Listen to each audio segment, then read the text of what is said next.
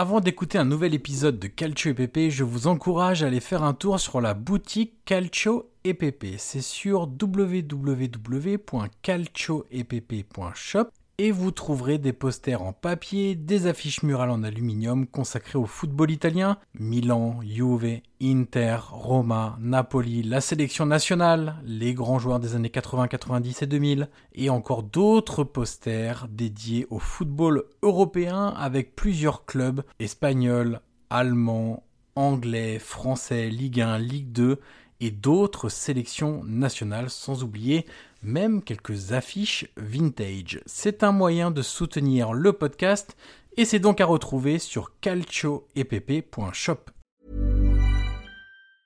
Life is full of awesome what ifs and some not so much, like unexpected medical costs. That's why United Healthcare provides Health Protector Guard fixed indemnity insurance plans to supplement your primary plan and help manage out of pocket costs. Learn more at uh1.com.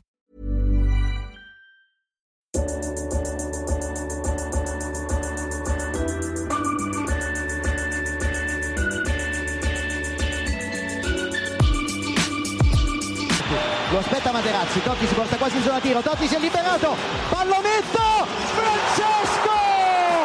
Totti! Un gol pazzesco!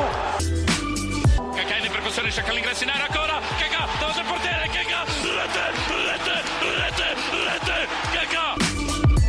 Pallone che arriva, Trezeguet! Totti! Trezeguet! prova a girarsi Icardi, destra secco, rete, rete, proprio lui, il capitano, fa esplodere San Siro. Per tutti noi Matador, ci prova con il testo, si gonfia la rete, si gonfia la rete, si gonfia la rete, Matador, mamma mia Matador!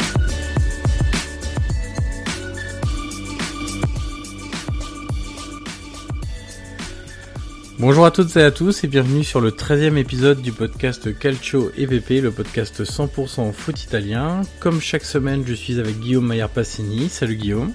Salut Johan, salut à tous.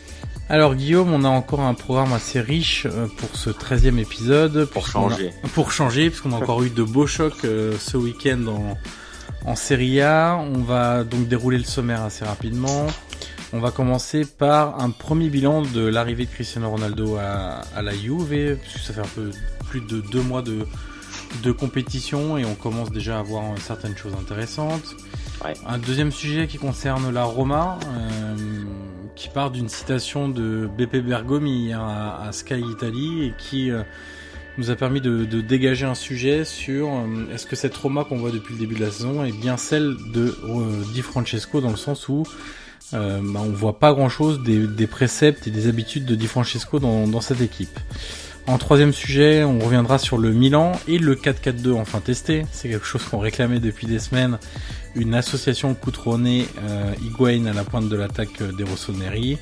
Le quatrième sujet, on va déborder un peu sur le, foot espagnol, puisqu'on va évidemment parler quand même de, l'Italie dans le sujet, et euh, une éventuelle arrivée d'Antonio Conte au Real ce que ça pourrait apporter, euh, et puis euh, quelles sont les chances de le voir arriver au, Real Madrid. Et puis enfin un dernier sujet sur la Lazio euh, qui vient, puisqu'on enregistre ce podcast lundi soir, qui vient de s'incliner sur son terrain face à l'Inter, un score assez lourd de 3-0 pour les Interistes. Et une mauvaise habitude de la Lazio à rater totalement ses matchs contre les grosses écuries de ce championnat. Alors Guillaume, je te propose de commencer par Cristiano Ronaldo. Alors on n'en a pas trop fait jusqu'à présent dans dans ce podcast sur le, joueur portugais parce qu'on bon on, attendait aussi de voir un peu au-delà de son arrivée, de l'énorme coup médiatique. On attendait d'avoir un peu plus de recul sur ses performances et puis euh, avant d'en parler évidemment de, de voir ce qu'il allait faire sur le terrain, en quoi il allait contribuer à l'amélioration du, du jeu de la Juve ou tout simplement au bon résultat de, de la Juve. Donc là, ça fait 10 matchs. Il a joué les 10 matchs de, de Serie A. Alors évidemment, avec Cristiano Ronaldo, c'est 10, titularisations, 0 fois sorti en, en cours de jeu. Voilà, c'est la superstar. Il est venu pour être la superstar de l'équipe. Euh, je te propose, Guillaume, de commencer par un petit bilan stat assez rapide. Bah oui, allez. Pour qu'on puisse un peu euh, euh, bah, présenter le, le, sujet. Alors il est à 10 titularisations en 10 journées, 7 buts, 4 passes décisives, et donc si on calcule assez facilement, il est impliqué dans plus de la moitié des buts de la Juve en Serie A cette saison. Ça, ce sera la première partie. Et puis on a d'autres stats qu'on étaiera au fur et à mesure de, la discussion. Qu'est-ce que tu retiens toi, Guillaume, de des, premiers pas, on va dire, depuis deux mois de Ronaldo à la Juve? Bah, que, que dire de, Ronaldo à la Juve? Déjà, une adaptation très rapide.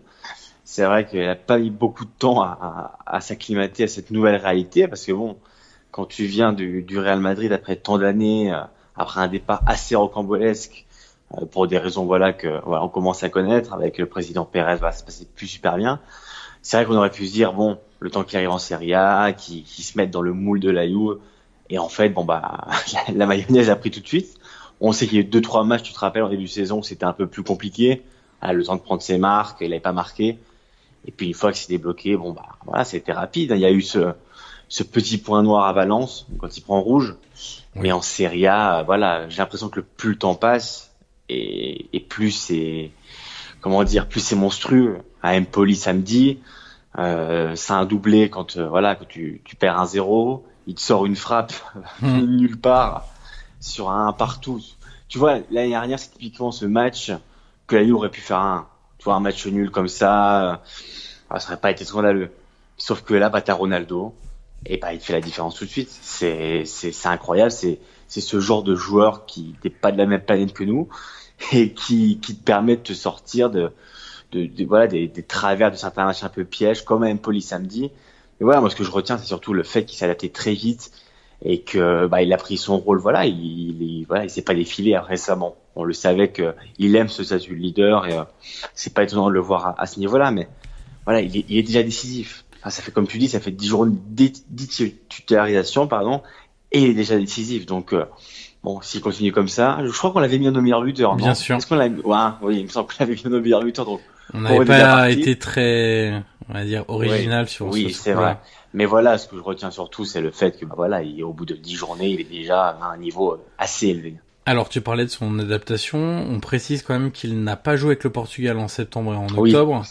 Euh, pour, pour l'adaptation. Ouais. Voilà, pour sa, son adaptation, sa condition physique aussi qu'il fallait retrouver puisque on sait qu'il a coupé après la Coupe du Monde et que bah, l'âge avançant aussi, il a besoin d'un peu plus de temps pour se remettre en route. Euh, pourtant, c'est un bourreau de travail et on sait qu'il ne plaisante pas avec la préparation invisible, avec euh, faire attention à tout ce qui est alimentation, travail euh, musculaire, etc. Mais les années passent aussi pour lui. Il faut un peu plus de ouais. temps pour mettre du carburant dans, dans, les jambes pour toute la saison. Et le fait qu'il ait voilà décidé en, en, accord avec son sélectionneur de ne pas faire les deux derniers stages, bah, lui a permis de gagner aussi un petit peu de temps euh, plutôt que de partir 15 jours euh, avec euh, enfin une dizaine de jours avec sa sélection de rester à Turin de même de se familiariser un petit peu plus avec l'environnement du, du club c'est c'est évidemment une, bonne chose ça permet évidemment de d'accélérer son adaptation et son acclimatation au, championnat euh, sur le jeu en lui-même ce qui est notable dans les chiffres qu'on a pu euh, compiler euh, des, premières journées de, Cristiano Ronaldo. Alors déjà, il y a un chiffre qui est assez étonnant parce qu'on n'a pas forcément l'habitude en Serie A. Alors ceux qui suivent la Liga évidemment ne seront pas surpris, mais c'est le nombre de tirs tentés par Cristiano Ronaldo. Il en est déjà quand même à 78. Il est quasiment à 8 tirs par match. Et ce qui est assez étonnant, c'est que le deuxième en championnat, alors c'est un duo qui est à la deuxième place, c'est Dzeko et Insigne ne sont qu'à 43, donc quasiment la moitié de Cristiano Ronaldo qui en a tenté 27 en dehors de la surface.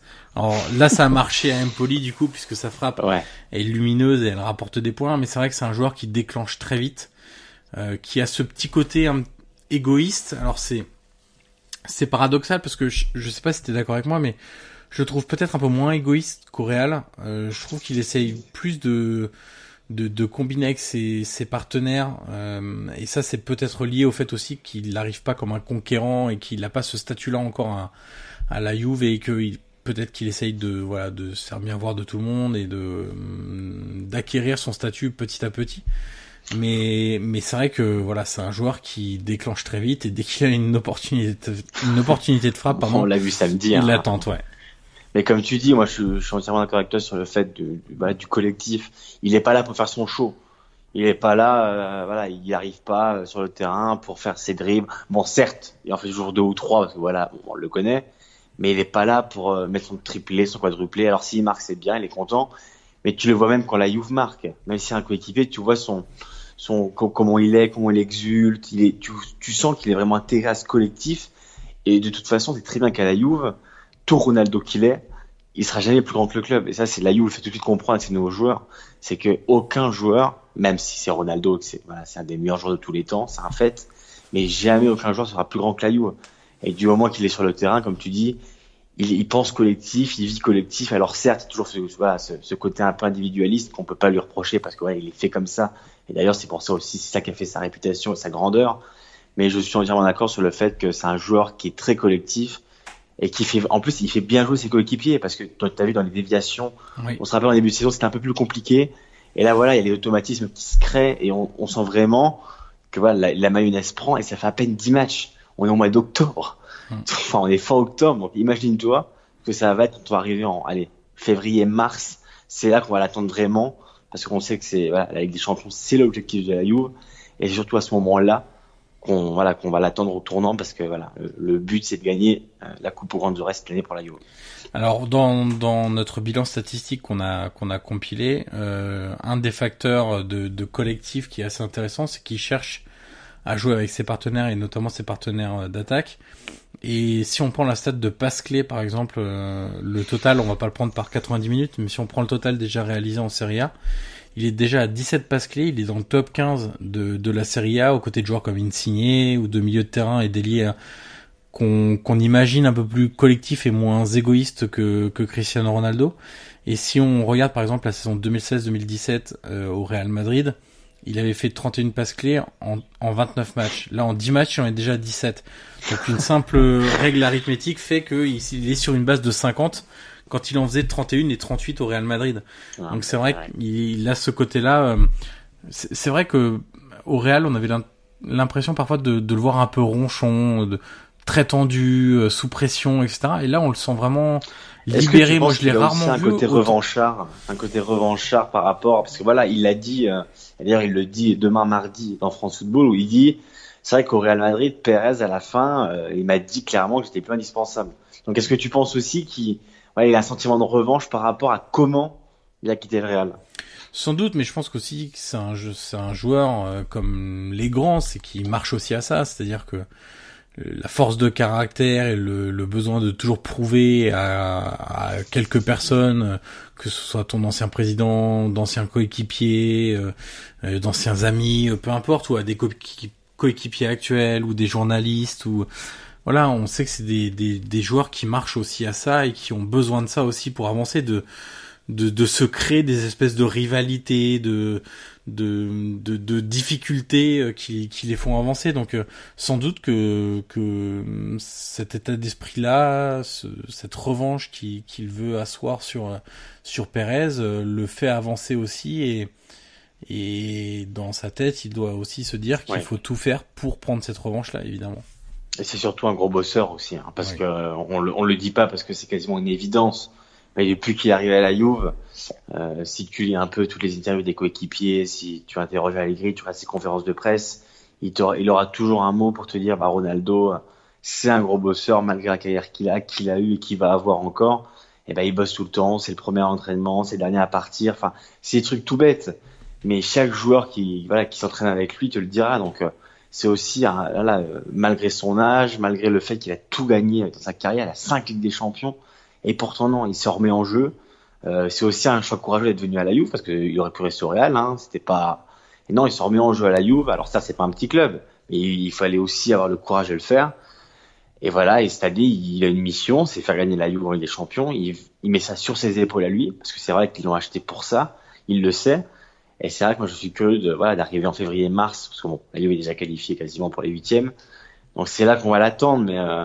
et on verra si ça libère aussi d'autres joueurs qui avaient cette pression-là. C'était plus le collectif qui avait cette pression-là de de performer en Ligue des Champions les autres années, et là le fait que Ronaldo prenne beaucoup de cette pression sur ses épaules, à la fois euh, dans dans la vie tous les jours dans le dans le quotidien puisqu'il l'affirme lui-même.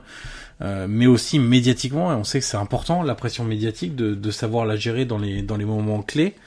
Euh, bah peut-être que ça va permettre à d'autres joueurs euh, qui ont un peu moins de caractère, on va dire, de de, de, de jouer un petit peu plus libéré, de moins ressentir la pression que, que prendra Ronaldo. Et d'ailleurs, ce que tu dis, ça peut aussi être euh, se transformer sur le terrain, parce que c'est vrai que Ronaldo sur le terrain attire beaucoup de joueurs. Il attire beaucoup de voilà beaucoup d'adversaires. Et c'est vrai que le fait de voilà de, de canaliser aussi l'attention, parce que voilà à chaque fois qu'il prend le ballon, euh, c'est pour, pour nous c'est une nouveauté en Serie A parce que voilà, c'est vrai que c'est l'attraction, c'est toujours l'attraction. Ça fait 10 journées, mais c'est vrai que bon, quand tu vois Ronaldo et Empoli, c'est toujours, voilà, toujours un peu particulier. et c'est vrai que bon, voilà, même les joueurs en face, voilà, on sait qu'ils sont un peu, je vais pas te dire impressionnés parce qu'ils font le même métier, mais c'est sûr que forcément t'as un peu les yeux euh, groggy quand tu vois Ronaldo devant toi. Et c'est vrai que rien que ça, ça peut te libérer l'espace pour Dybala, pour Douglas Costa, pour pour, pour d'autres joueurs, pour Bernardeschi. Et c'est vrai que voilà. Euh... Mais justement, dans ce que tu dis, c'est que c'est vrai qu'il attire le ballon, il attire euh, tout, la lumière, etc. Mais le jeu de la Juve s'en ressent pas vraiment. Ah C'est-à-dire que ah non, ouais, ouais. il est toujours aussi fluide euh, dans les transitions offensives, euh, dans les constructions lentes. Euh, ça a pas forcément changé beaucoup euh, euh, de choses à, à ce niveau-là pour le moment. Alors évidemment, il y a, il y a, des, des, des, combinaisons qu'on qu'on voit euh, sous un autre angle désormais entre les, les joueurs offensifs. Ce, que, ce qui est vrai, et ce qu'on a déjà dit dans, dans des podcasts précédents, c'est qu'on a du mal encore à voir le trident offensif de manière régulière être performant ensemble. Ça, on, je pense que ça prendra du temps parce qu'on joue pas avec Cristiano Ronaldo comme on joue avec Douglas Costa. Et évidemment, c'est plus compliqué. Mais euh, pour le moment, ça change pas. Ça, ça change quand la Juve n'a pas le ballon, puisque Ronaldo ne défend pas. Donc il y a un travail des autres joueurs de compensation qui est important. Mais quand la Juve a le ballon, elle est tellement de toute façon au-dessus des autres adversaires en Serie A et pour le moment en Ligue des Champions qu'on ne voit pas vraiment de, de, de différence. Moi, je trouve notable dans le jeu de la Juve cette saison. Oui, c'est vrai. Mais euh, aussi, euh, voilà, je, je, pensais à ça. C'est vrai que tout à l'heure, quand je disais l'interview, enfin, les extraits de l'interview à France Football, voilà, on est obligé de revenir aussi 30 secondes, voilà, sur les, les, les accusations qu'il y a, voilà, sur lui, on sait qu'il est, qu'il est accusé de viol. Euh, quand je disais ce qu'il disait, il disait qu'il était très affecté, que ça l'a touché, qu'il avait une famille. Honnêtement, quand tu lis ses paroles, tu, voilà, tu, tu sens que ça l'a touché. Et sur le terrain, on va pas se mentir, c'est vrai que tout le monde, tout le monde a regardé euh, le premier match après l'accusation, parce que voilà, c'est forcément c'était un, ah, c'est un fait. Bah, c'est très lourd. C'est très lourd à porter. Enfin, c'est c'est ah, c'est très grave. Et comme il dit, lui, il dit, euh, j'ai des enfants, j'ai une mère, j'ai une famille. Enfin, c'est c'est dur à porter. Et sur le terrain, alors certes, au vu du, du contexte, c'est sûr que c'est voilà, c'est c'est c'est secondaire, j'ai envie de dire, mais ça s'en est pas ressenti du tout jamais il a été euh, toi même il aurait s'il marque il aurait pu faire un geste ou euh, un, un, geste du silence un truc tout bête et non très professionnel il a continué à faire son jeu ça l'a pas perturbé il a été très pro. Malgré ça malgré le fait que ça le touche comme lui il, il, il dit sur le terrain honnêtement il a été euh, il a été parfait. Donc euh, après voilà euh, bon Ronaldo euh, je, je, pense qu'on a fait le tour. Moi je, voilà est-ce qu'on est surpris du, du début de saison qu'il fait? Non. Non après, par il y a une vraie montée en puissance.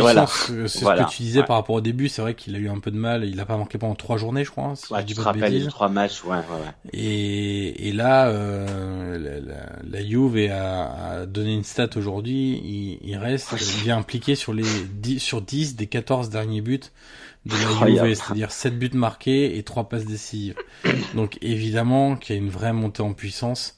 Euh, de ce point de vue-là. L'impact, ouais, l'impact est dingue. Hein. Et, et même si c'est pas encore notable en Ligue des Champions, puisque le match, euh, il y a déjà eu euh, le, le, carton rouge à Valence, là le match contre, euh, on, on, va voir ce que ça va donner le, le match contre Manchester, etc. Mais enfin, il y a déjà eu l'aller où il a joué, mais on verra le oui. retour. Bon, pour le moment, en Ligue des Champions, ça reste encore assez light par rapport mais au standard auquel il nous a habitués. Oui, mais de toute façon, on sait très bien que la Juve, même sans lui, ils ont gagné la Serie A, parce que ça fait 7 ans qu'ils la gagnent. Honnêtement, ils avaient pas de Ronaldo pour continuer à la gagner. C'est pas le, je pense que c'est pas leur premier souci. C'est évident que Ronaldo, on le répète, il a été pris pour le gagner avec des champions, parce que c'est vraiment le, enfin, le rêve de la Juve. Ils en sont à deux finales de suite perdues. C'est très dur, ils ont perdu 7 dans leur histoire. Euh, voilà, c'est vraiment un tabou qu'ils ont envie de, voilà, d'effacer. Et Ronaldo était acheté pour ça. Il n'est pas venu pour acheter, pour gagner le Scudetto, pour gagner la Coupe d'Italie. La Juve s'en sortait très bien sans lui. S'il est là, euh, c'est pour gagner avec des champions. On sait très bien que voilà, Ronaldo, il, il, il a gagné 5, donc il sait comment ça se passe. Hein. Et il sait que c'est au mois de, voilà, de mars, avril, à partir de là, qu'il va falloir carrément gagner des champions. Mais comme tu dis, pour le moment, c'est vrai qu'on est des champions, il est encore, euh, encore un peu en dessous. Et moi, je ne doute pas que voilà, ça peut aussi monter en puissance tranquillement comme il le fait euh, en championnat. Et on va conclure ce point Ronaldo et Juve et quand même par une petite précision, on va quand même euh, noter le travail, on l'a déjà fait, je crois que c'était il y a deux podcasts et même lors du dernier. On va quand même noter le, le jeu d'Empoli euh, qui a oui, accueilli la oui, Juve ce, oui, ce week-end, qui a fait une très très belle première mi-temps. Benacer Euh, très bon. hein. avec beaucoup d'intensité, euh, des occasions. Ils ont beaucoup gêné la Juve dans la sortie de balle. Euh, ils ont été euh, très très vite vers l'attaque, euh, notamment en passant sur les côtés. Et c'est vrai que ça a été euh, une belle. On va pas dire que c'est une surprise puisque euh, on a bien vu comment Empoli jouait. Oui, ils avaient ouais. beaucoup gêné la Roma, mais bon, c'est quand même la Juve. Donc, euh, mais mais ce qu'on voit cette saison, c'est quand même aussi que euh, même les petites équipes entre guillemets comme Sassuolo ou comme Empoli ne font pas de complexe face à la Juve et continuent à jouer comme euh, contre les autres équipes euh, du championnat et ça c'est vrai que c'est très agréable. Mais comme tu dis, ils dénaturent pas leur jeu. Enfin, on, combien de fois on a vu des, des, des clubs qui jouaient bien au foot, mais une fois qu'arrive la Juve, bon bah voilà, c'est on met le bus et puis bah on espère ramener, le, on espère gagner le nul. Et là non, comme tu dis, c'est ça solo, tu te rappelles à Turin, Oui. euh, et là ils y sont pas allés avec le bus, ils ont fait des erreurs, mais ils ont joué comme ils savent jouer. Et là, Empoli a fait pareil, comme tu dis, ils les ont bousculés dans le pressing, ils ont dans l'intensité, ils ont gagné beaucoup de duels. Moi, j'ai trouvé Benacer très intéressant sur ce match, c'était très très bon. Et euh, mais, mais moi, là, moi aussi, j'étais content parce qu'en Grazzoli, on sait que c'est un voilà, c'est un bon entraîneur. Il a été le l'adjoint de Spalletti pendant en, quelques années.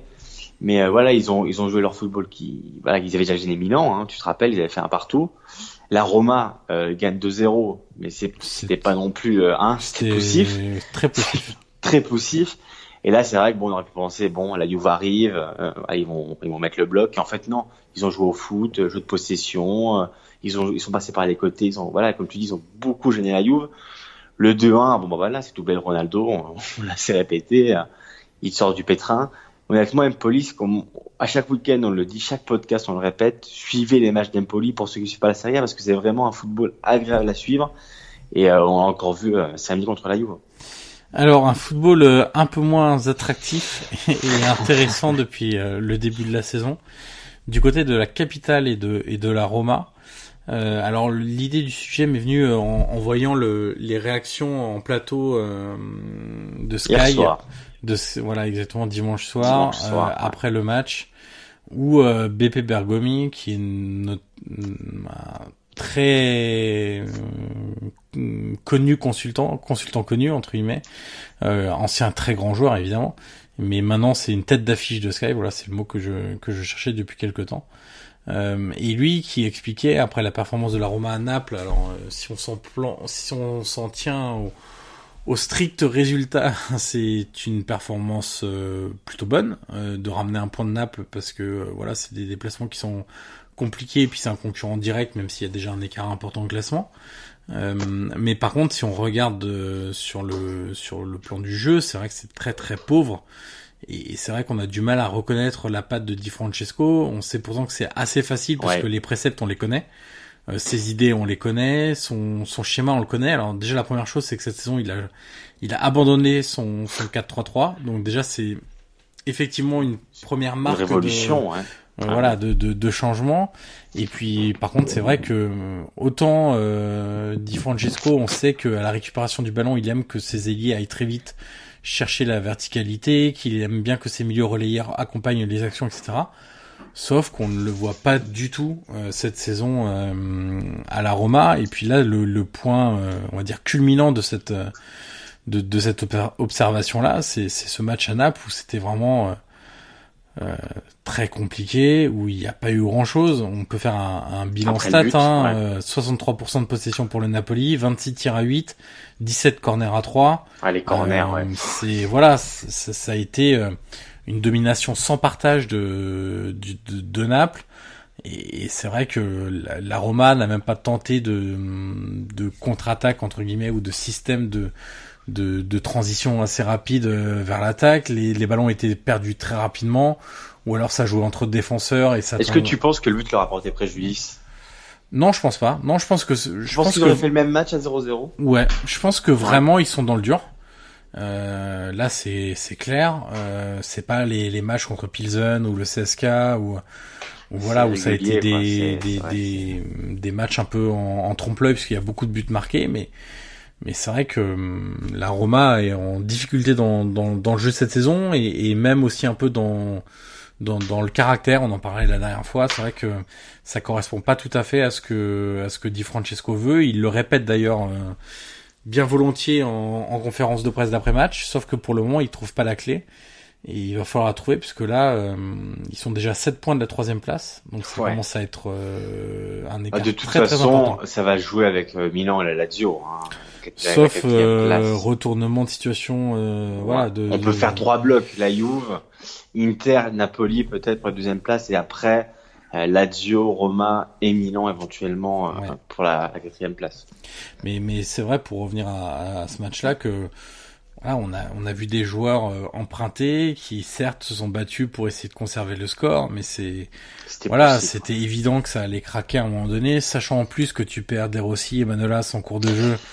Le changement de De Rossi a fait mal. Hein. Sur blessure, évidemment, le, le, le ballon circulait un peu mieux avec De Rossi qu'avec Cristante qui a encore beaucoup beaucoup de. Moi, Cristante, ouais, Cristante, je trouve très lent à verticaliser. Il y a trop que De Rossi. on le connaît De Rossi, mais tu vois, Cristante en, en deuxième mi-temps, j'ai trouvé vraiment lent dans la verticalisation, dans les idées, toujours trop lent. Il y avait toujours un temps de retard.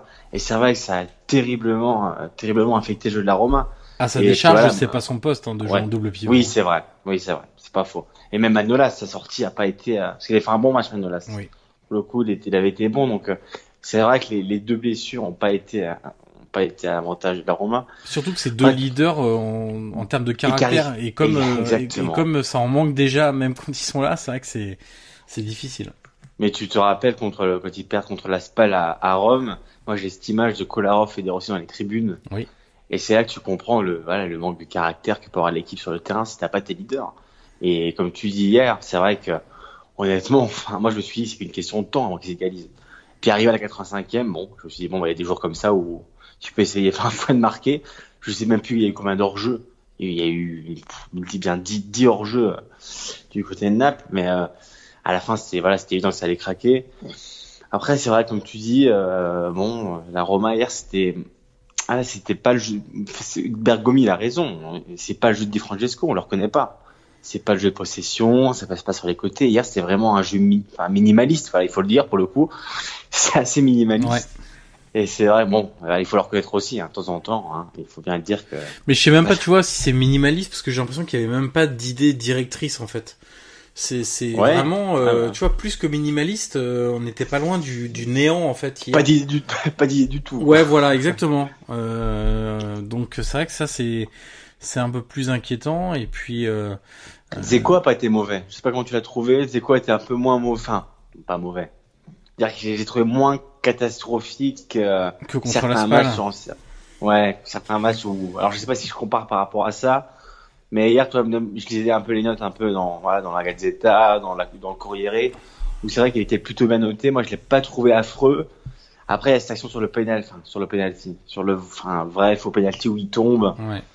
Voilà, où il aurait pu mettre le deuxième mais je l'ai pas trouvé, voilà, j'ai pas trouvé que c'était le pire. Pour non, mais en fait, si tu veux, il y a hormis Kolarov qui fait la bévue sur le sur le but de, de, Mertens, qui le lâche, qui lâche le marquage, mais tu peux pas dire que les joueurs de leur masse sont passés à côté de la rencontre.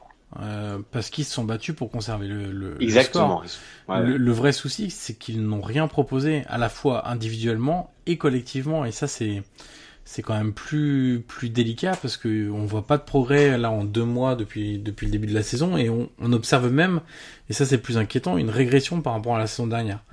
Donc euh... est-ce que tu penses que c'est pas le fait d'affronter Naples du coup à Naples qui avait fait un bon match au parc Est-ce que Francesco s'est pas dit bon si je ramène parce que c'est clairement euh, il était content de ramener un point.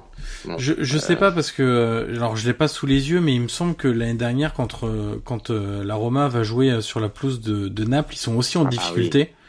ils sont aussi en difficulté, en crise un petit peu de, de résultats. Ils gagnent 4-2, si je dis pas Ouais. de bêtises. Ouais, oui. Euh, et donc tu vois, je, je suis même pas sûr que ça soit ça. En fait, euh, j'ai l'impression que c'est vraiment la, la continuité de, de de ce début de saison où c'est c'est très compliqué et à la fois dans le jeu, sur certains matchs, euh, au niveau du caractère aussi et et pour le pour le moment, tu vois pas trop le, le bout du tunnel. Et Alors là, tu vois, j'ai j'ai hein. retrouvé là du coup, euh, tu vois le, le match de Naples et il venait de d'une défaite euh, à Donetsk en huitième de finale aller euh, 2-1 où ils avaient été largement dominés dans le jeu et puis la défaite 2-0 à domicile contre Milan avant d'aller Ah à oui. Naples euh, et ensuite ils recevaient le Shakhtar euh, pour le match retour. Donc euh, donc voilà, il- je- l'adversaire on peut en parler quand même deux minutes. Évidemment euh, Naples est à un niveau euh, très au-dessus euh, en termes de de jeu, de cohésion, de de comment dire de, de, de richesse euh, Oui. dans, dans le jeu. Ils sont en avance, quoi. Ils sont clairement en avance. Euh, Ce qui est intéressant aussi, c'est de voir le, la déception de Mertens au coup de sifflet final euh, à Sky, Ouais, qui ouais, ouais, ouais, ouais. pour lui était quasiment une défaite. Alors, euh, il a pas expliqué pourquoi. Ce qu'on peut imaginer, c'est qu'il espérait mettre définitivement out la Roma euh, de la course à la Ligue des Champions. Parce Il voulait jouer surtout, hein. Il voulait jouer, hein. il y avait dit, hein. ça aussi, et puis il y a aussi le fait que là, avec un match nul, l'Inter revient à hauteur euh, aussi euh, de la deuxième place, donc euh, et, euh, tout en concédant encore deux points sur la Juve et un écart qui grandit. Donc euh, voilà, il y avait beaucoup de déception chez chez Mertens, beaucoup plus de satisfaction chez Ancelotti. Oui. Résultat euh, à part. Puisque évidemment le, le match nul, il était un petit peu déçu du résultat, mais il avait beaucoup aimé la, la, la prestation et il a raison, c'était dans la digne lignée de ce qu'a fait Naples euh, à Paris. Oui, oui, oui, pour le coup, oui. J'ai trouvé Naples aussi, voilà. On est plus, on est plus surpris maintenant de- du jeu de- du Napoli, encore moins après le- la prestation au parc. Après, pour mettre les deux, trois bémols, c'est vrai que j'ai trouvé que ça manquait un peu de créativité Mhm. quand il signait en dessous. Voilà, je trouvais qu'il y avait un peu moins de fantaisie, tu vois. Bah, pas disons prend que les- Insigne en dessous, euh, Insigne un peu en dessous et Mertens sur le banc, c'est sûr que bon, Voilà. J'ai trouvé Milik un peu perdu aussi. Oui. Voilà, Il a un peu erré sur le terrain et j'ai l'impression qu'ils ont un peu de mal à le trouver. Euh, ça, c'est un autre problème aussi qu'il va falloir euh, que, que Ancelotti va devoir régler. Et bon, ça, c'est un problème qu'on connaît aussi, mais les latéraux, Ouais. voilà, parce que Isaï, c'était pas encore ça. Euh, Mario Rui, bon, il alterne des, des fois les bons matchs, les mauvais. Après, voilà, on sait que c'est pas non plus une alternative euh, crédible à long terme, Non. même s'il dépanne depuis la blessure de Goulam. Qu'ils attendent avec impatience. Oui, oui, ah bah oui. Mais c'est vrai qu'au moment, bon, les latéraux, c'est aussi un problème. Euh, donc euh, voilà, Ancelotti va devoir aussi régler ça. C'est sûr que le mec, voilà, comme tu dis, Naples est en avance sur le jeu, sur l'identité, sur plein de choses par rapport à la Roma. Mais euh, tu sens aussi qu'il y a encore deux, trois détails à peaufiner. Et je pense qu'Ancelotti en est conscient parce que c'est vrai que Milik hier, tu sens qu'il est un peu. En Italie, on dit souvent qu'il voilà, c'est un poisson hors de l'eau. Ah, c'est une expression qu'on utilise souvent. Ouais. Et c'est vrai qu'hier, on l'a senti un peu perdu, tu vois, sur le terrain. Il n'arrivait pas à se trouver. Et bon, voilà, comme je te dis, quand, je, comme il, quand il signait un peu en dessous, il n'y avait pas Mertens. Euh, bon, Calderon, c'est pas non plus euh, le, le- le meilleur euh, fantaisiste au monde. Donc, euh, bon, c'est vrai que ça manquait un peu de créativité. Amsic, euh, je l'ai trouvé aussi, voilà, pas assez vertical, un peu lent aussi dans ses. Ah, Amsic, Ses ça va, ça va avec sa saison. Hein. On Ouais, en avait ouais. fait un sujet une fois. C'est vrai que Et moi, son âge euh, aussi peut-être, hein, ouais, parce que euh, c'est vrai que là, euh, honnêtement, euh, ça fait quand même plusieurs matchs où euh, je te dis, je le trouve vraiment lent dans ses idées, dans, dans la transmission, dans, dans les balles qu'il donne, dans les passes, et ça ralentit souvent le jeu. Et c'est vrai que c'est sûr que c'est un totem à c'est un grand joueur. C'est un statut intouchable. Voilà, c'est le meilleur buteur du club, hein, devant Maradona, Mm, donc euh, ça parle tout seul. Mais c'est vrai qu'aussi, au bout d'un moment, on devrait aussi se poser la question. euh, on sait qu'il a été à deux doigts de, de signer en Chine l'année dernière, enfin l'été dernier, pardon. Mais là, c'est vrai que tu en as souvent parlé d'ailleurs dans les podcasts précédents. Je me rappelle où tu disais que M6 c'était c'est assez compliqué cette année. Et d'ailleurs, t'as raison parce que c'est vrai qu'encore hier, moi, j'étais, enfin, pour le coup, pour l'avoir euh, bien observé, je l'ai trouvé euh, assez décevant, mais euh, dans, comme tu dis, dans sa lignée des, des matchs précédents. Bon, écoute, euh, on verra. Le- la, la chance du, du Napoli, c'est d'avoir déjà pris beaucoup de points avec ces Oui. petits réglages encore à faire. Donc, euh, Oui. c'est vrai qu'il n'y a pas de situation d'urgence à ce niveau-là et les choses devraient se mettre en place tranquillement et c'est vrai que on les attend non plus comme le grand rival de la Juve parce qu'il y a déjà 6 points au bout de 10 journées mais mais au moins un club qui va animer ce cette série A et puis peut-être la Ligue des Champions s'ils parviennent à, à renverser le match face au PSG va être, va Exactement. hein, moi, je suis très impatient de ce Qui sera dans un peu plus d'une semaine. Exactement. Euh, du côté du Milan, alors on l'a réclamé aussi dans le podcast précédent, ce que je disais en préambule lors du lors du sommaire. On a enfin vu Higuain accompagné d'un autre attaquant au début d'un match, puisque ça avait déjà eu lieu en cours de match, euh, aller sur des quarts d'heure, des 20 minutes de fin de match. Là, il avait décidé de, de faire confiance à une doublette Coutronnet et Higuain dès le début du match face à la Samp. Alors, il y a eu du bon et du moins bon. Je sais pas si tu es d'accord. Je trouve du que moins. Dans le bon, il y a évidemment cette action de la passe décisive de Coutronnet pour Higuain qui est euh, assez remarquable, euh, Ouais. qui m'a fait penser à l'inverse, la passe d'Higuain à. Coutronnet contre la Roma. C'est vrai, c'est un peu le même style. Oui, c'est euh, vrai. Exact. voilà, dans la surface euh, comme ça. Euh, dans le moins bon, c'est vrai qu'ils ont. Alors dans, dans le bon toujours, euh, je peux continuer. Il y a le fait que sur les centres, il y avait quand même beaucoup de présence dans la surface. Euh, et ça, on, ça manquait un peu euh, lors des, des matchs euh, précédents, puisque si je dis pas de bêtises, Coutronnet marque sur un centre de Souzo Exactement. avec Higuain qui était déjà la surface, qui attire des défenseurs. Exact. Et puis il y a aussi une grosse occasion en deuxième mi-temps d'Higuain au second poteau, au second poteau par contre, euh, pardon, avec Coutronnet qui lui embarque des, des défenseurs Oui. au premier. Donc ça c'est vrai que c'est intéressant. Par contre ils ont assez peu combiné ensemble. Euh, je regardais un petit peu tout à l'heure, euh, ils ont, ils se sont échangés cinq ballons. Donc c'est vrai que c'est assez faible sur euh, sur une rencontre avec des, des notamment Coutronnet qui est censé jouer très proche de d'Higuain. Et puis alors, pour boucler mon observation de, de ce match-là, avant de te laisser la parole, Guillaume, euh, moi, l'impression que j'ai eue en revoyant un peu, parce que j'ai vu le match, et ensuite j'ai revisionné certaines parties du match. Tu t'es régalé une deuxième fois. Ouais, non, c'était un match très intéressant. Hein. Et puis la Samp, Oui, hein, euh, la bon il y a quand même des, des choses, euh, voilà, aussi avec Giampolo qui sont, qui sont, voilà, intéressantes à observer et à décortiquer. Euh, c'est le fait que j'ai l'impression que c'est ce genre de match que Souzo sort quatre ou cinq fois par saison, où il est injouable, euh, où il fait très mal, où ses frappes, je rentre sur mon pied gauche, ça marche. Et Robin. me- voilà, et je me dis, euh, bon, il y, a- il y a encore du boulot, quoi. Alors, alors, ça y est, cette, observation est terminée. Ma dissertation est terminée. Alors, écoute, euh, déjà pour comparer les deux équipes, juste dans le, dans le jeu de possession, tu vois, moi c'est ça qui m'a marqué aussi. C'est que certes le Milan a gagné, mais tu vois, j'ai vraiment vu la différence et d'ailleurs, je l'ai, je l'ai observé sur Twitter entre une, entre une possession utile et une possession stérile.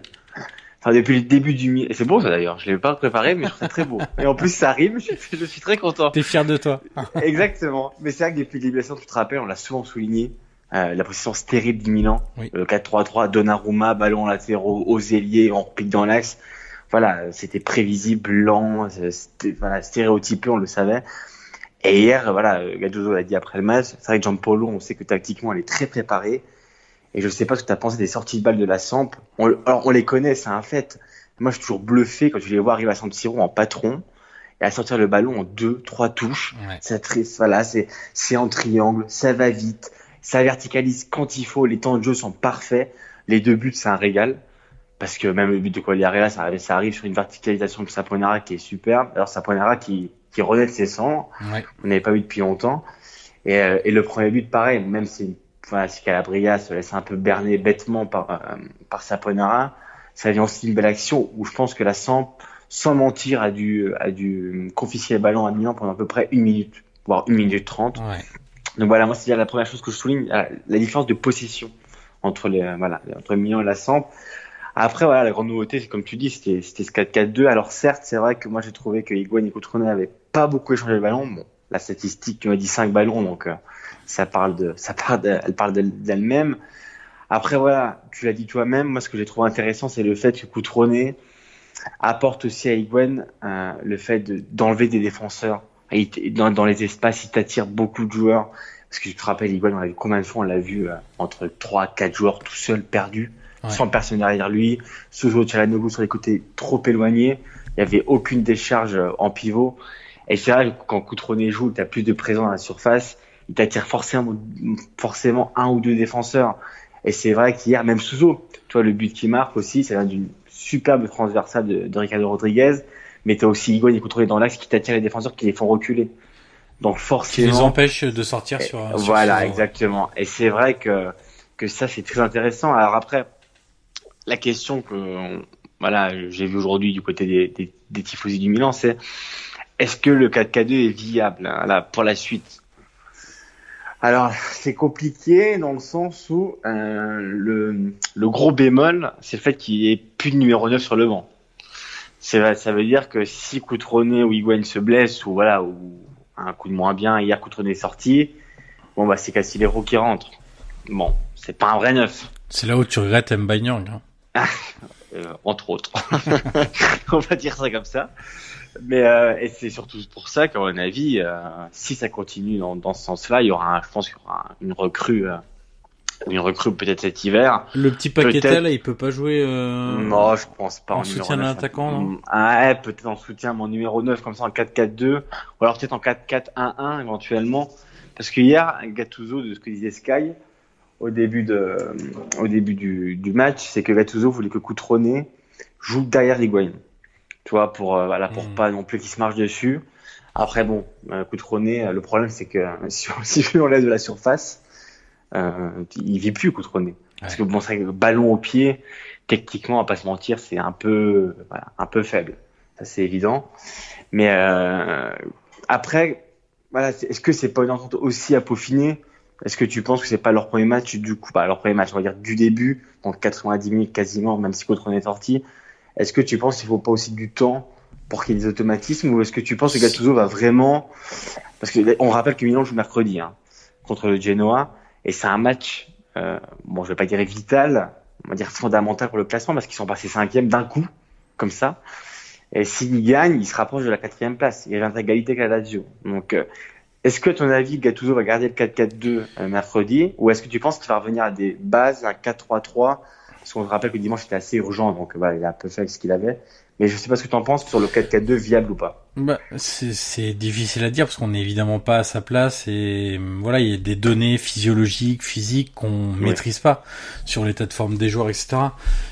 Ce, qui est notable, c'est que ce qu'on observait nous a été observé par euh, beaucoup de gens. Évidemment, on est loin d'être les seuls à avoir vu que Ah Higuain bah oui. était beaucoup trop isolé et que là, euh, quand il joue avec un attaquant à ses côtés, euh, ça, ça, ça se passe mieux et il est moins frustré, il reçoit plus de ballons, il est un peu il y a plus, plus d'occasions aussi hein. Voilà, il a plus d'occasions. Donc ça, c'est c'est la première chose. La deuxième, c'est que ce 4-4-2, moi, m'embête quelque part parce que ça exclut Chalanoglu du 11 titulaire.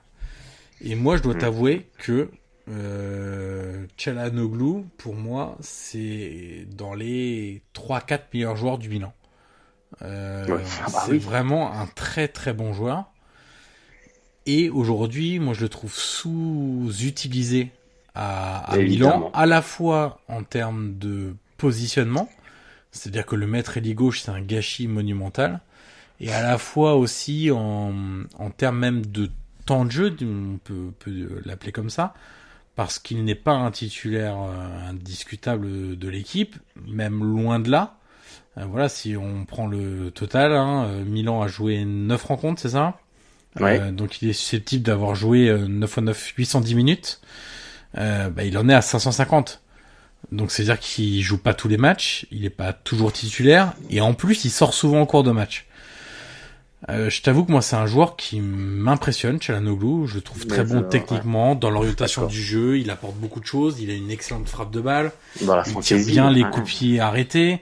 Enfin voilà, c'est quand même un joueur qui t'apporte beaucoup de choses euh, dans, dans le collectif et dans un ce qu'on appelle le facteur décisif le- de d'une équipe. Et c'est vrai que de, de rester sur ce 4-4-2, je pense que effectivement, il pourra pas continuer toute la saison avec un 4-4-2 s'il n'a pas de bah de d'autres solutions que Coutronnet et Higuain parce que tu peux pas faire toute une saison avec deux attaquants titulaires et aucune réserve derrière.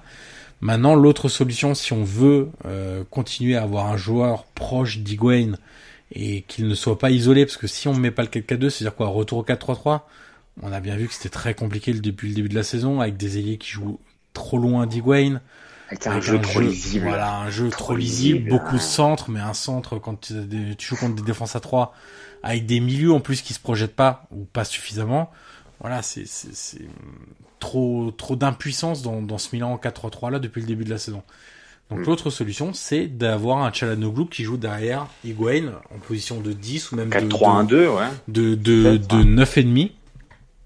Peu importe, mais euh, euh, à plutôt 4-2-3 du coup parce que 4-3-1-2 t'es obligé de jouer euh, avec aussi Coutronnet donc 4 bah 4-2-3 on le dit depuis les voilà c'est ça mais c'est aussi une possibilité que j'aimerais voir. Après peut-être que ça ne marchera pas.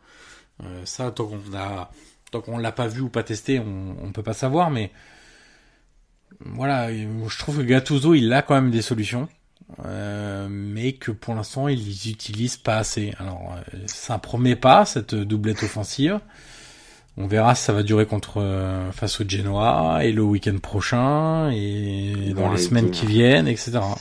Après, ouais, en plus ils vont à Udine et ils ont un combo Lazio Juve hein, qui va être assez sympa.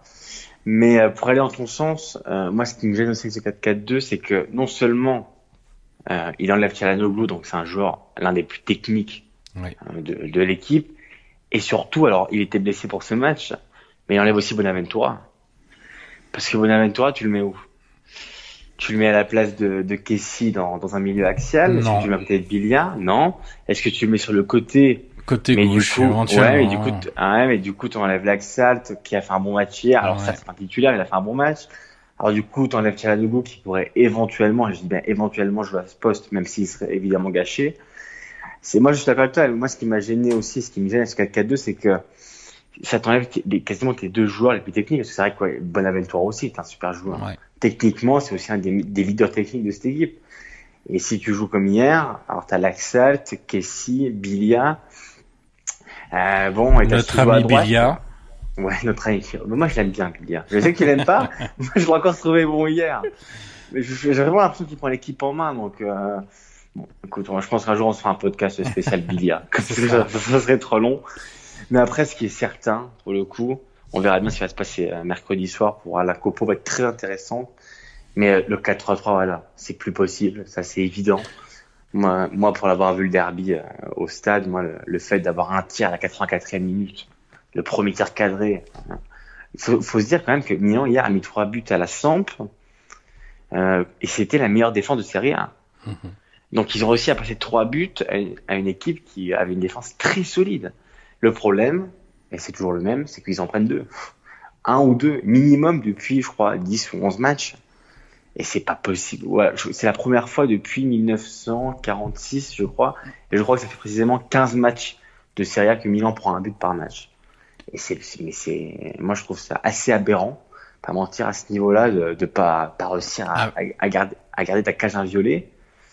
Euh, Avec un Calabria en grande difficulté encore.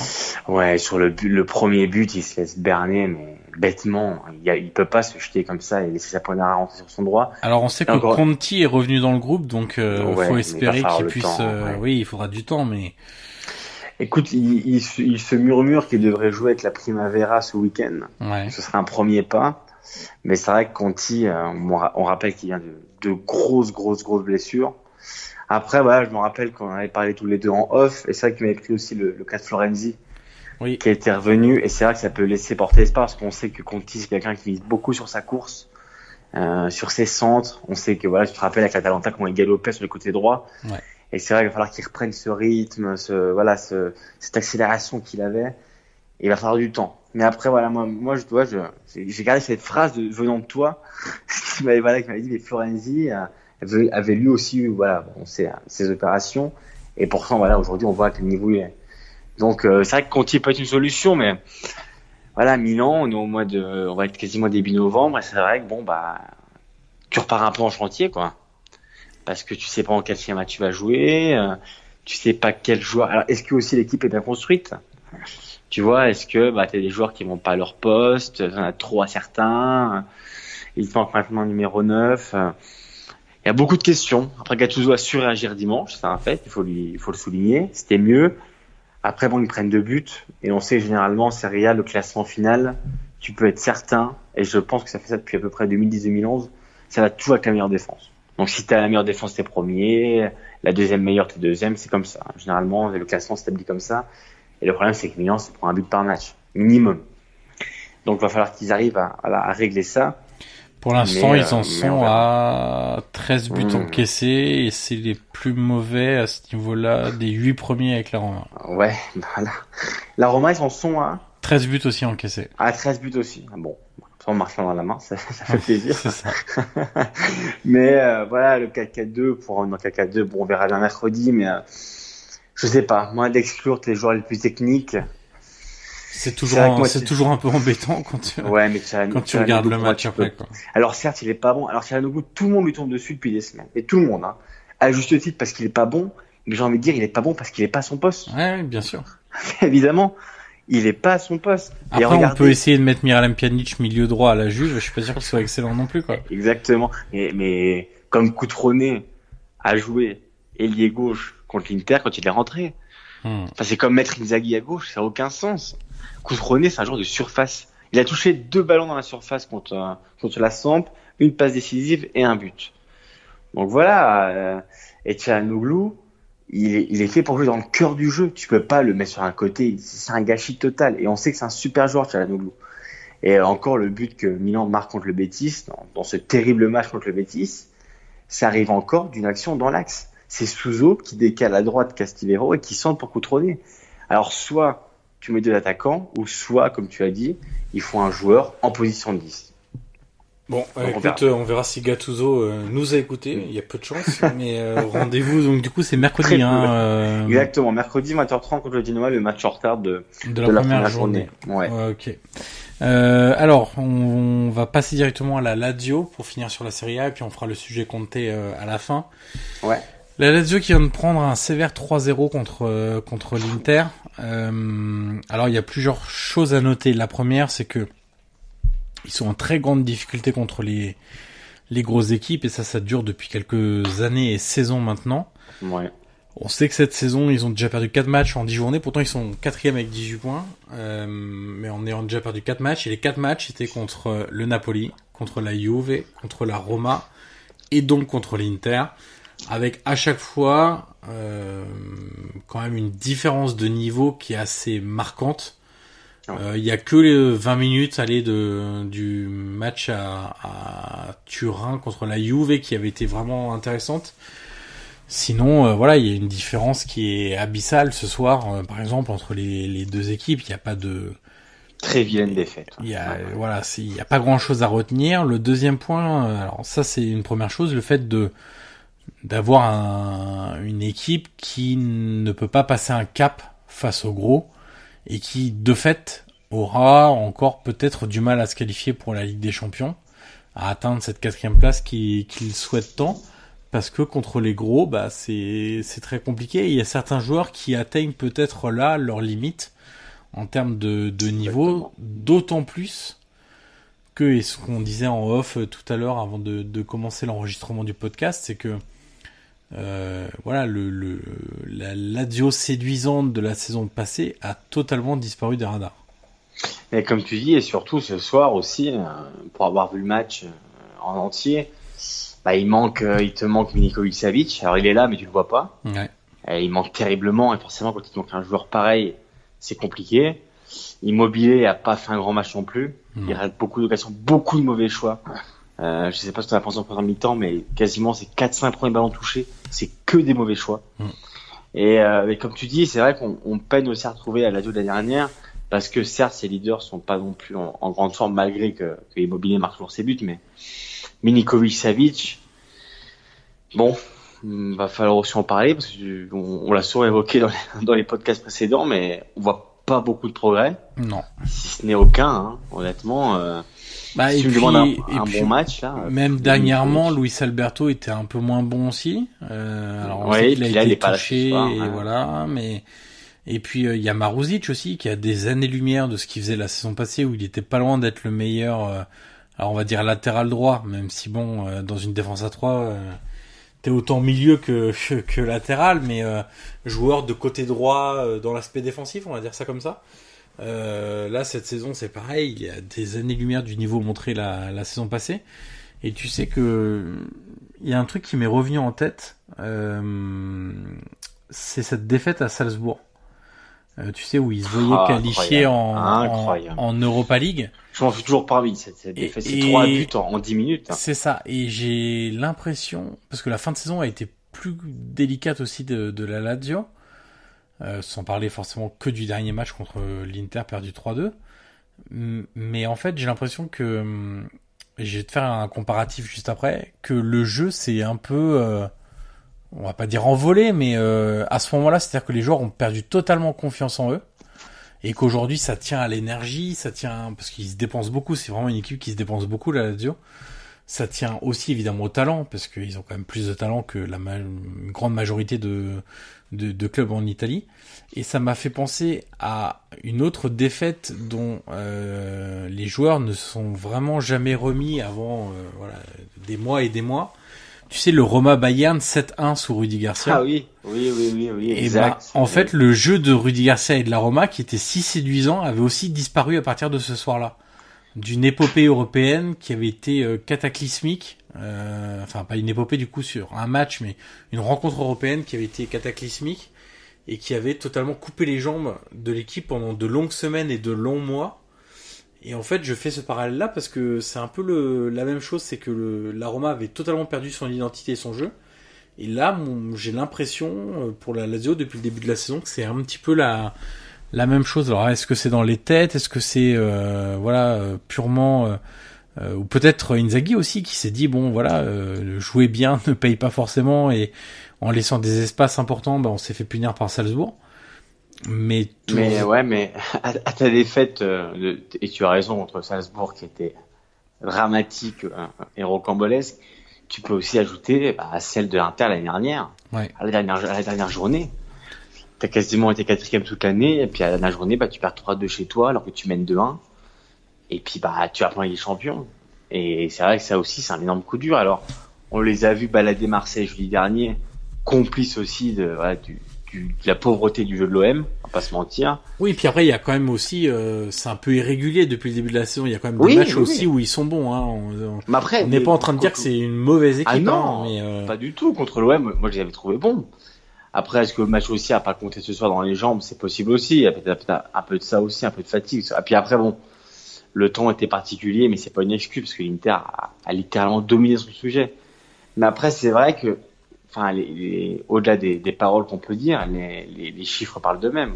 Euh, contre les grands clubs et les grandes équipes, bah, la Lazio arrive pas. Et depuis quelques temps quand même, comme tu disais, ça fait quand même quelques temps que bah, ils n'arrivent pas à battre les gros et c'est un vrai problème. Alors, moi, je suis un peu ton avis aussi. Est-ce que certains joueurs n'atteignent pas leurs limites euh, dans certains matchs? Parce que bon, on se l'est souvent dit, mais sur le papier, la Lazio a pas non plus une grande équipe. Si tu prends intrinsèquement chaque joueur, non, ils sont bien en dessous de beaucoup. Si tu prends intrinsèquement, ils sont même en dessous du Milan. exactement. Poste par poste, euh, c'est- voilà. C'est ce qu'on disait la semaine dernière. Après, Inzaghi est un très bon coach et il arrive, il a réussi à créer un collectif qui, quand tu es à, à- à sa meilleure forme et à son maximum, c'est vrai, a un jeu très beau et très agréable à regarder. Par contre, arrivé à, à- à certains grands matchs, et par exemple ce soir contre l'Inter, on a vu la différence entre équipe qui était mature, euh, il a fallu du temps, hein, mais l'Inter était mature, solide, c'était très propre, une grande équipe, moi j'ai senti vraiment une équipe forte ce soir, et à la Lazio qui a pas réussi à, à contrer ça, et voilà, je, moi je suis un peu ton avis sur le fait que certains joueurs, et même l'équipe en soi, arrivaient à un certain niveau de d'exigence et de voilà de, de match et bah, peine à répondre parce que l'équipe en face tout simplement est plus forte. Alors il y a, il y a aussi une chose hein, qui me marque moi depuis des années euh, du côté de la Lazio, c'est le faible niveau de la défense, avec Oui, des joueurs qui sont vraiment limités individuellement. Euh, et puis de- sur tous les aspects du, du jeu défensif, hein, ça va de la relance euh, au marquage, au placement sur coup de pied arrêté, au hors-jeu. Enfin, vraiment il y a beaucoup de choses, je trouve, qui ne vont pas.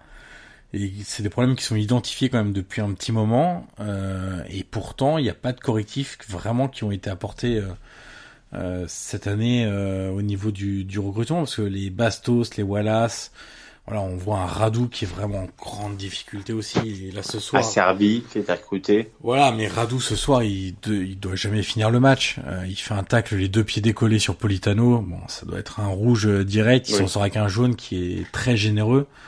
Euh, mais voilà, c'est pareil sur les côtés, les Lukaku, euh, les Douzan Basta, ça fait son temps. Ils ont pris le petit Dourmizi, le Danois que je connais assez et qui est un bon joueur mais qui est blessé de mémoire, euh, qui s'est blessé assez sérieusement. Donc euh, donc voilà, tant qu'ils afficheront une défense aussi lourde en plus, parce qu'il y a quand même des joueurs qui sont quand même très lourds, très physiques, mais du coup très lourds, euh, et puis euh, et qui ont autant de, de défaillances individuelles, ça sera difficile, parce qu'un jour c'est Bastos, un jour c'est Wallace, enfin les, les, les boulettes, il y en a, euh, il y en a euh, de façon très régulière.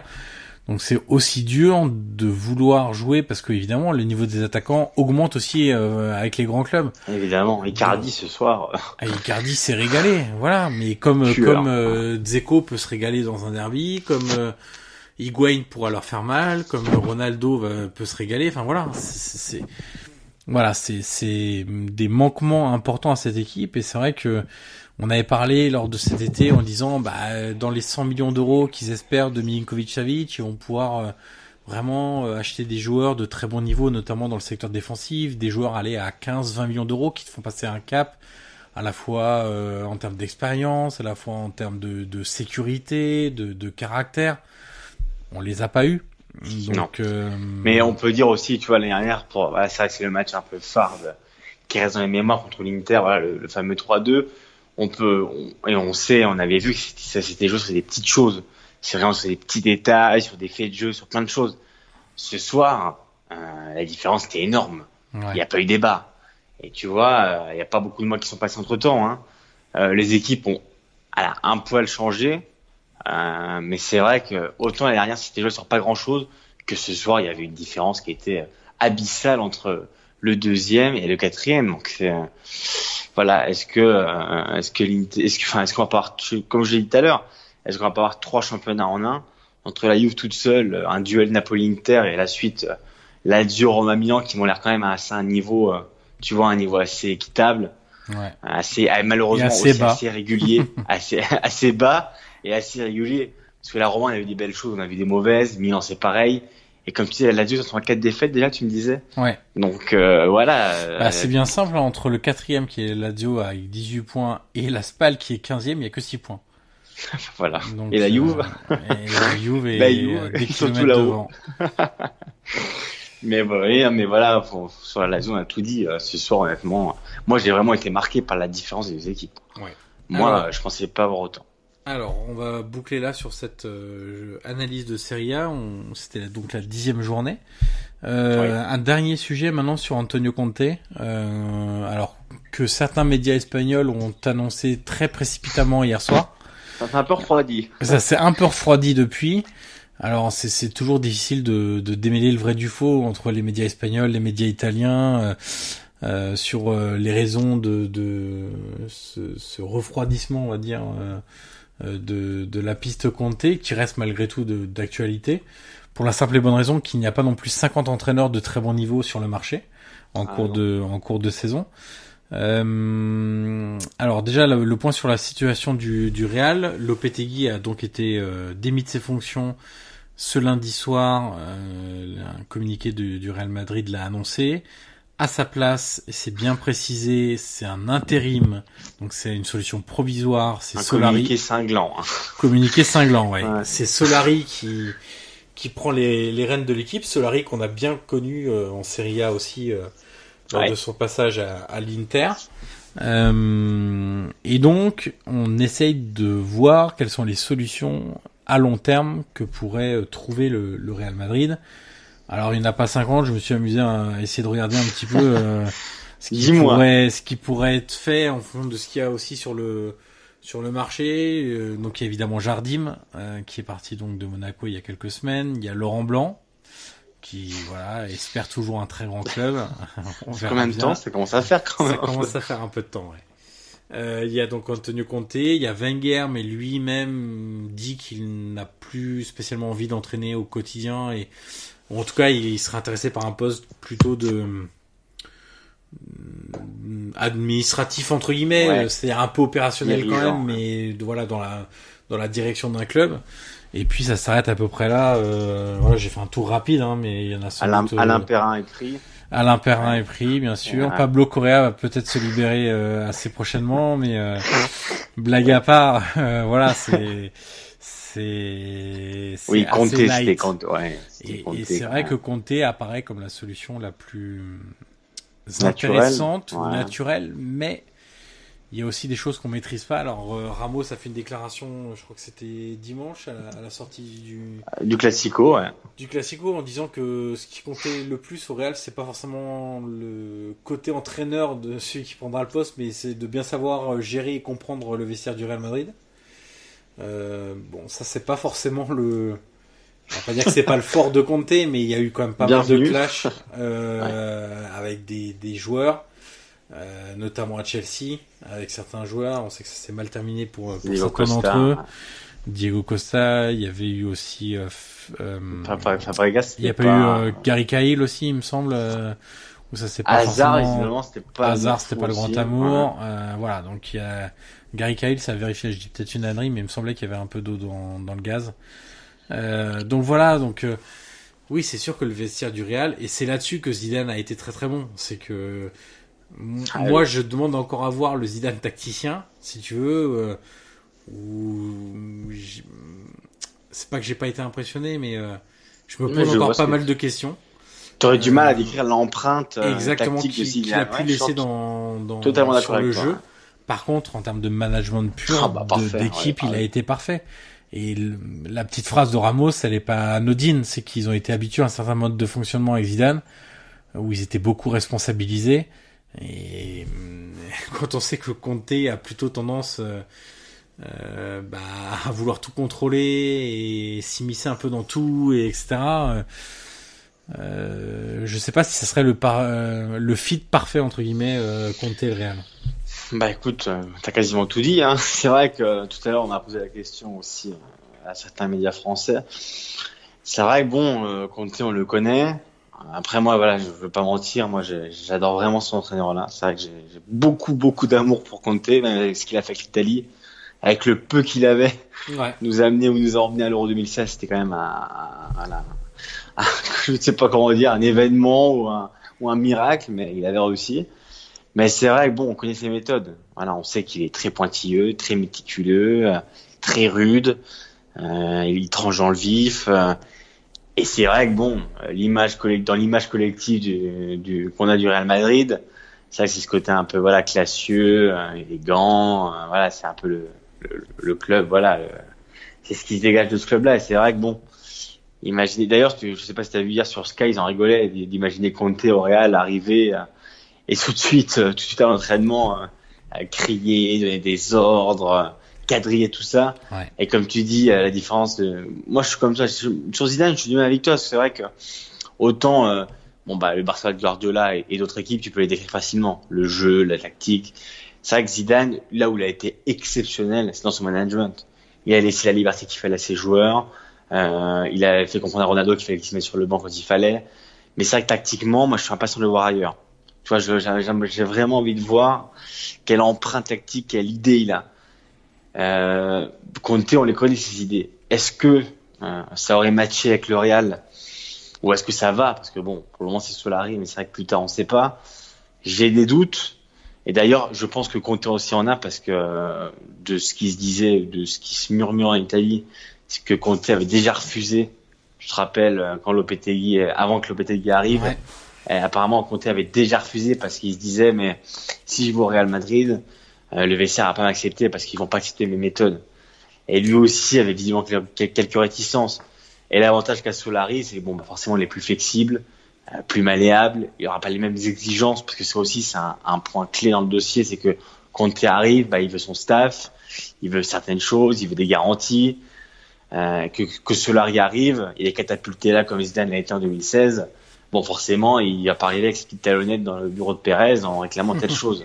Conte, bon, C'est vrai qu'on connaît son caractère et c'est vrai que est-ce que ça aurait matché avec Perez Ça, c'est aussi un débat. Après, bon, euh, mais du, du, du, point de vue du style, ce qui est évident, c'est que Conte et le Real ont deux styles totalement différents. Ouais. Alors parfois, on sait que dans un couple, les opposés s'attirent. Euh, là, bon, je sais pas. Moi, après, moi, j'ai trop d'amour pour Conte, donc. Euh, en fait, pour... en fait, pour résumer le truc, c'est qu'en gros, c'est le meilleur entraîneur possible qu'on peut imaginer en termes de CV, de culture de travail, de d'exigence, etc. Mais d'un point de vue, euh, allez, on va dire des des méthodes ou des caractères, on n'est pas sûr que ça passe euh, avec avec le Real.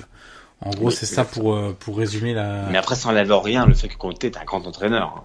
Ça, oui, bien moi, sûr. moi, j'ai beaucoup d'admiration pour lui. Enfin voilà, c'est aussi une mauvaise nouvelle pour pour Gattuso, pour Di Francesco, parce que c'est vrai que si Conte va pas au Real, bon bah tu auras, toujours cette épée de Damoclès. Ouais qui va peser constamment parce qu'on sait que si demain Di Francesco fait les valises ou, euh, ou Gattuso pareil à Milan, bah, ils tenteront quand même parce qu'après, on sait que compter c'est cher aussi. Hein. Mmh. Alors le Rennes n'a pas de problème, mais c'est c'est 8 9 millions. Hein. Mais justement, on en parlait lors du dernier podcast où je t'avais dit bon, est-ce que ça sera faisable financièrement à cause du du fair play financier? Je sais pas si tu as vu ce week-end le, le Corriere della Sera a expliqué que bah en gros euh, compter à Milan, faudrait pas trop compter dessus parce que euh, alors pourquoi Gattuso aussi était avait une place un peu euh, sécurisée pour les prochains matchs, c'est que compter fallait pas y compter, ça coûtait trop cher.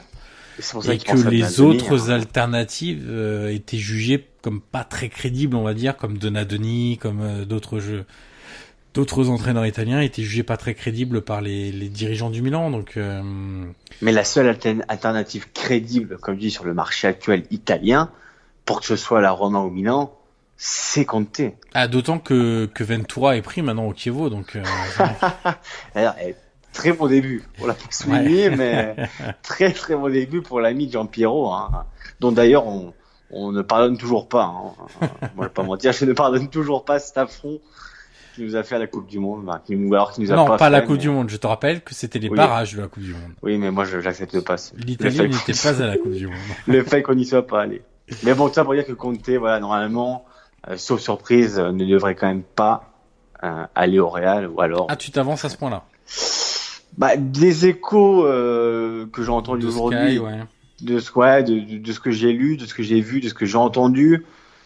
Déjà hier hein, sur Sky, euh, j'avais mis un tweet. C'est vrai que Giovanni Guardala, qui connaît bien bien Conte, pour l'avoir fréquenté à la Juve, pour l'avoir connu, journaliste qui disait bon et il disait hier soir hein, alors que les tu te rappelles les médias espagnols disaient c'est fait ouais. accord trouvé. Il parlait même de conférence de presse aujourd'hui. À 13h30 présentation. Exactement. Et en fait lui disait non mais moi je m'avancerai pas autant.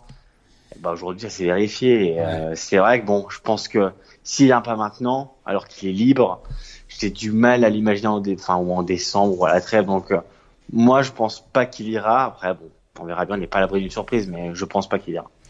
Bon, et ben sur, sur euh, cette parole euh, d'optimisme pour les supporters du Real Madrid que, que va s'achever ce 13e épisode du podcast Calcio et, et du coup, mais du coup, du coup, du coup, c'est qu'on ne vient pas Solari. Oui. bon, bon. Ah, d'accord. OK. C'est bon? Oui, je, je l'ai, je l'ai. C'était. Ah ouais, c'est bon. Bah, je voulais juste finir avec ça. C'était, c'était assez moyen, hein, on va pas se mentir, euh, mais. On termine là-dessus. Voilà, on termine joyeusement là-dessus. euh, on se retrouve donc la semaine prochaine. On débriefera la journée de Serie A. Cette semaine, il n'y a pas de journée hormis le match de euh, qui doivent être rattrapés de Milan, ouais. de Milan, euh, Genoa. Euh, il n'y a pas de, de, journée ou de Coupe d'Europe en milieu de semaine, donc on revient lundi prochain pour débriefer ce qui sera la onzième journée de Serie A. Est-ce que tu as la journée de Serie A sous les yeux, Guillaume? Là maintenant Oui. Ben non, tu ne l'as pas, bien entendu. Non, je ne l'ai pas. Bah non, je sais que tu vas me la dire. Bah bien sûr, parce que moi, tu bah, vois, là, je, je gagne du temps. Et évidemment, je trouve. Bah, oui, mais la journée. Je... De je, je pense qu'il va y avoir des jolis matchs la semaine prochaine. Alors, la non semaine prochaine, nous avons droit.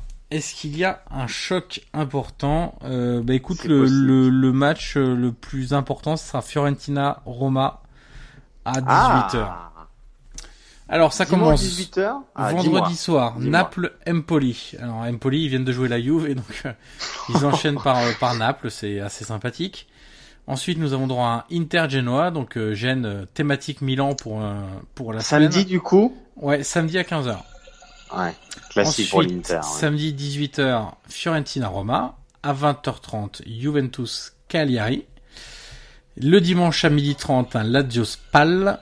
Euh, à 15h, notre superbe multiplex de trois matchs avec Chievo Sassuolo, Parme Frosinone, Sampdoria Torino. À 18h, Bologne Atalanta. Et à 20h30, Udinese Milan. Et puis on rappelle quand même que la semaine suivante, il y aura quand même des matchs assez Aïe, aïe, aïe. alléchants comme Atalanta. Inter. Roma Sampdoria et surtout un petit. Milan Juve pour conclure. Euh, Le 11 novembre. voilà, donc on, ver- on verra, on, verra ce que ça, ce que ça donnera. Euh, Vous pouvez donc nous retrouver sur Twitter, sur Facebook, sur Deezer, sur Spotify, sur SoundCloud, et je crois que j'ai fait le tour. C'est déjà pas Ouais. mal. Euh, vous pouvez aussi nous retrouver à titre individuel sur Twitter. Guillaume, ton alias, c'est Guillaume. Guillaume MP. Exactement. Et moi, c'est Johan Crochet. Euh, vous pouvez donc nous retrouver. On parle assez régulièrement de, de la Serie A en dehors de cette émission.